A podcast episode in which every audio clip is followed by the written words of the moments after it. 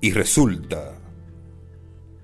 Y resulta que en una hora funesta, la ira se encontró con la osadía. La soberbia se acompañó de rebeldía, mientras los ángeles aún dormían y los demonios reclamaban su derecho a despiertos estar. Y resulta que el encono se mezcló con el orgullo, y el que como humano había entrado a la vida, en solo residuo de humanidad, llegó a convertirse. Pero resulta que aquellos tiempos ya no son estos, que estos nunca serán aquellos, y últimamente Temis se la pasa bastante despierta, no porque quiera, sino porque el murmullo ensordecedor del pueblo le deja poco espacio para dormir y mucho para actuar. Y resulta que la tecnología es traicionera, o podríamos decir justiciera.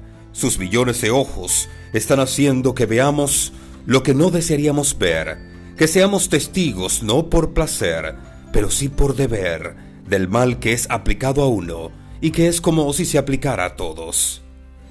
Y resulta que no basta con tener una vida privada y ser otro dentro de las paredes de una institución.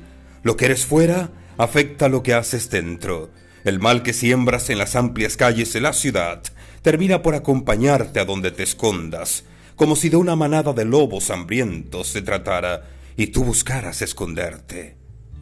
Y resulta que los líderes sin integridad se mueven con una soga cada vez más corta, porque el consumo que nuestra vida acorta nos ha dado el poder de exigir cuando nos negamos a consumir lo que nos ofertan, lo que integridad no tienen.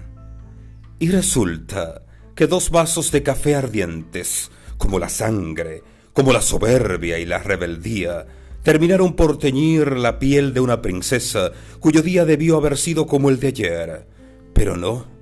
Quiso la vida caprichosa que se encontrara sin querer con la maldad vestida de piel, con una voz masculina que su violencia se dedicó a imponer.